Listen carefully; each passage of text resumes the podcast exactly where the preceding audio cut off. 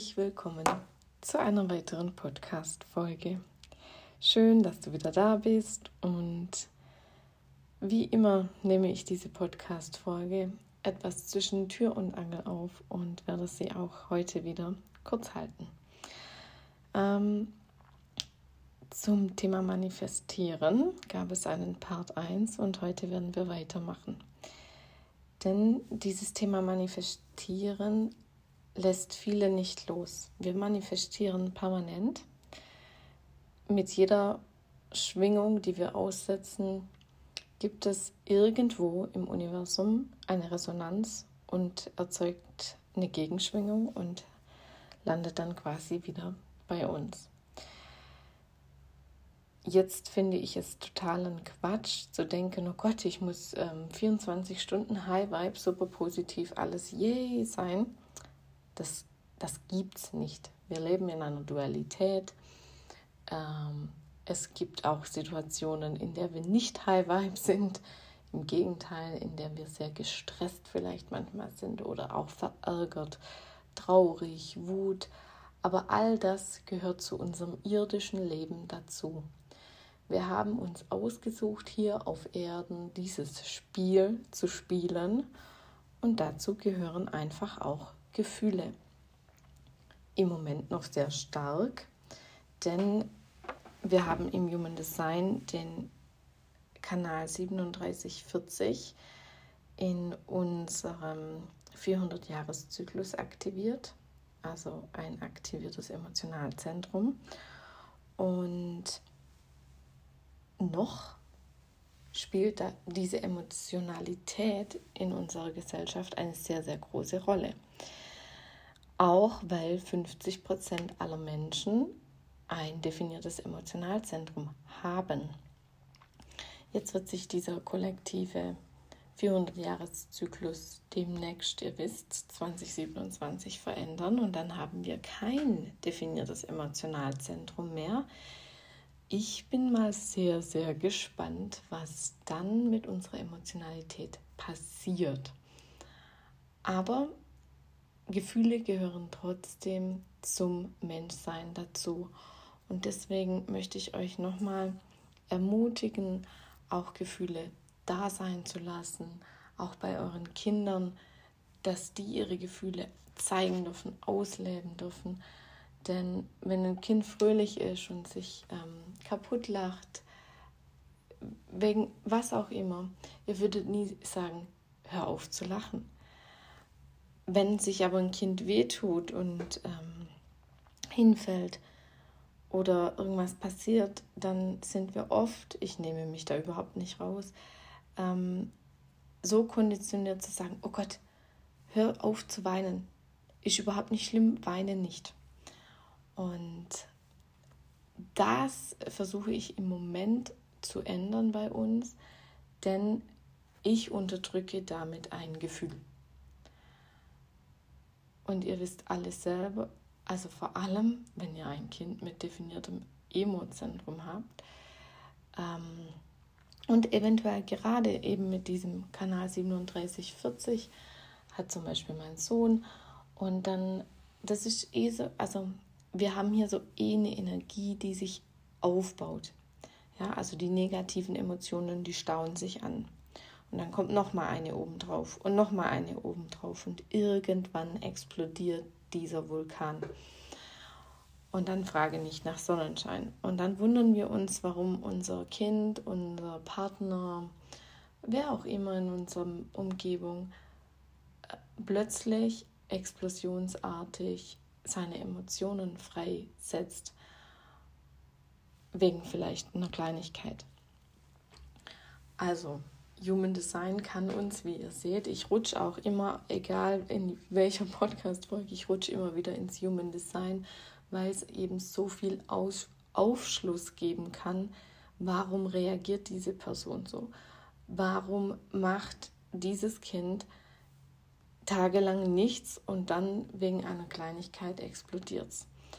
Das liegt unter anderem mit den Mechaniken des Emotionalzentrums, wenn es definiert ist äh, zusammen. Oder natürlich auch, wenn ich ein undefiniertes habe, äh, wer um mich herum definiert mich gerade oder welche Emotionen von meinen Mitmenschen nehme ich in diesem Moment wahr und ähm, ja, bringe die vielleicht dann auch zum Ausdruck.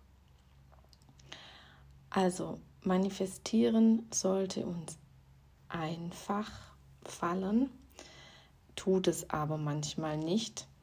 Und wir fragen uns dann immer, warum funktioniert jetzt diese eine Manifestation nicht? Die andere hat doch funktioniert und so. Ja, vielleicht war doch noch so ein kleiner Funke Nicht-Glauben dabei und ähm, sowas bremst das natürlich aus. Und es gibt ein tolles Buch ähm, und da geht es darum, die Frau, die das geschrieben hat, beschreibt, wie sich ihr Leben verändern würde, wenn sie wüsste oder diese Diagnose bekommen würde, sie hat noch genau ein Jahr zu leben. Und das hat natürlich einen sehr großen Einfluss auf jegliche Entscheidung, die sie von nun an trifft. Weil plötzlich ist es nicht mehr wichtig, was andere von ihr denken oder dass sie bei einem Vorhaben scheitern könnte. Ähm, denn hey, was soll passieren? In einem Jahr ist sie tot. Also von da an trifft sie Entscheidungen aus ihrem Herzen heraus. Und ähm, sowas kann ein Augenöffner sein. Ich möchte euch das jetzt sagen, um euch die Augen zu öffnen. Was machst du jetzt im Moment?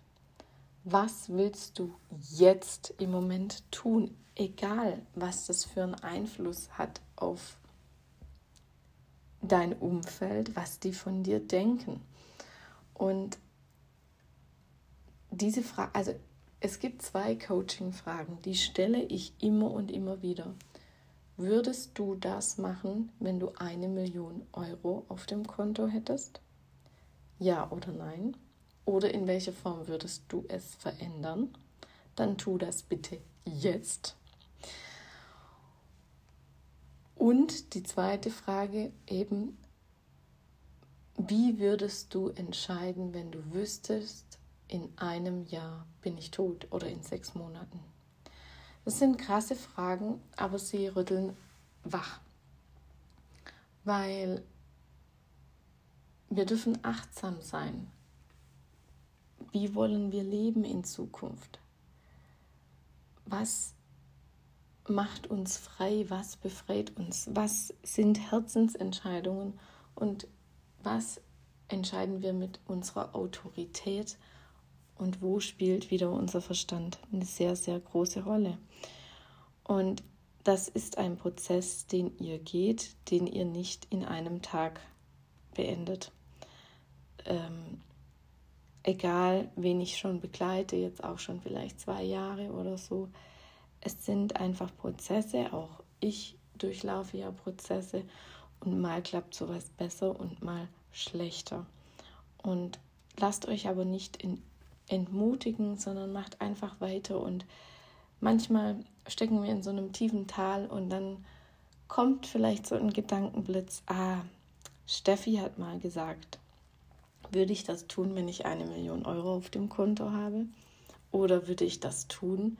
Oder inwiefern würde ich das tun, wenn ich wüsste, in einem Jahr bin ich tot? Und das verändert manchmal einfach die Perspektive auf etwas.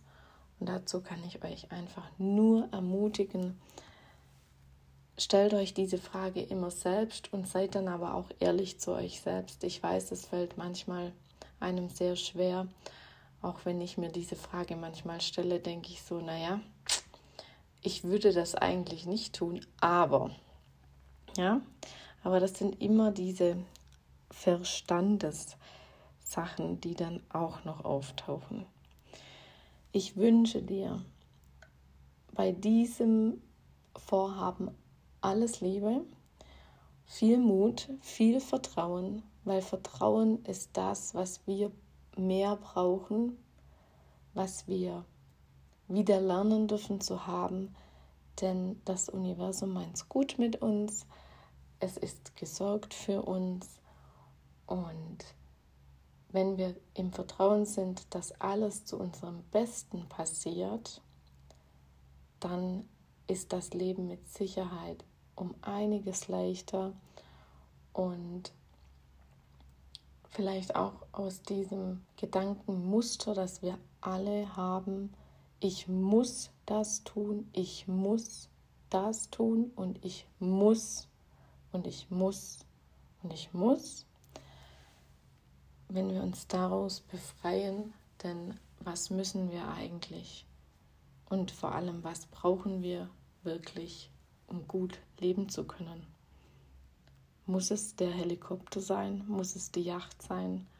Oder reicht auch einfach eine liebevolle Familie, die zusammenhält, die sich liebt und egal, ob wir in einem Wohnwagen wohnen oder in einem Haus wohnen, so, dass es uns gut tut, so dass wir sagen können, ja, das ist für mich Heimat, das ist für mich einen Hafen und hier fühle ich mich wohl.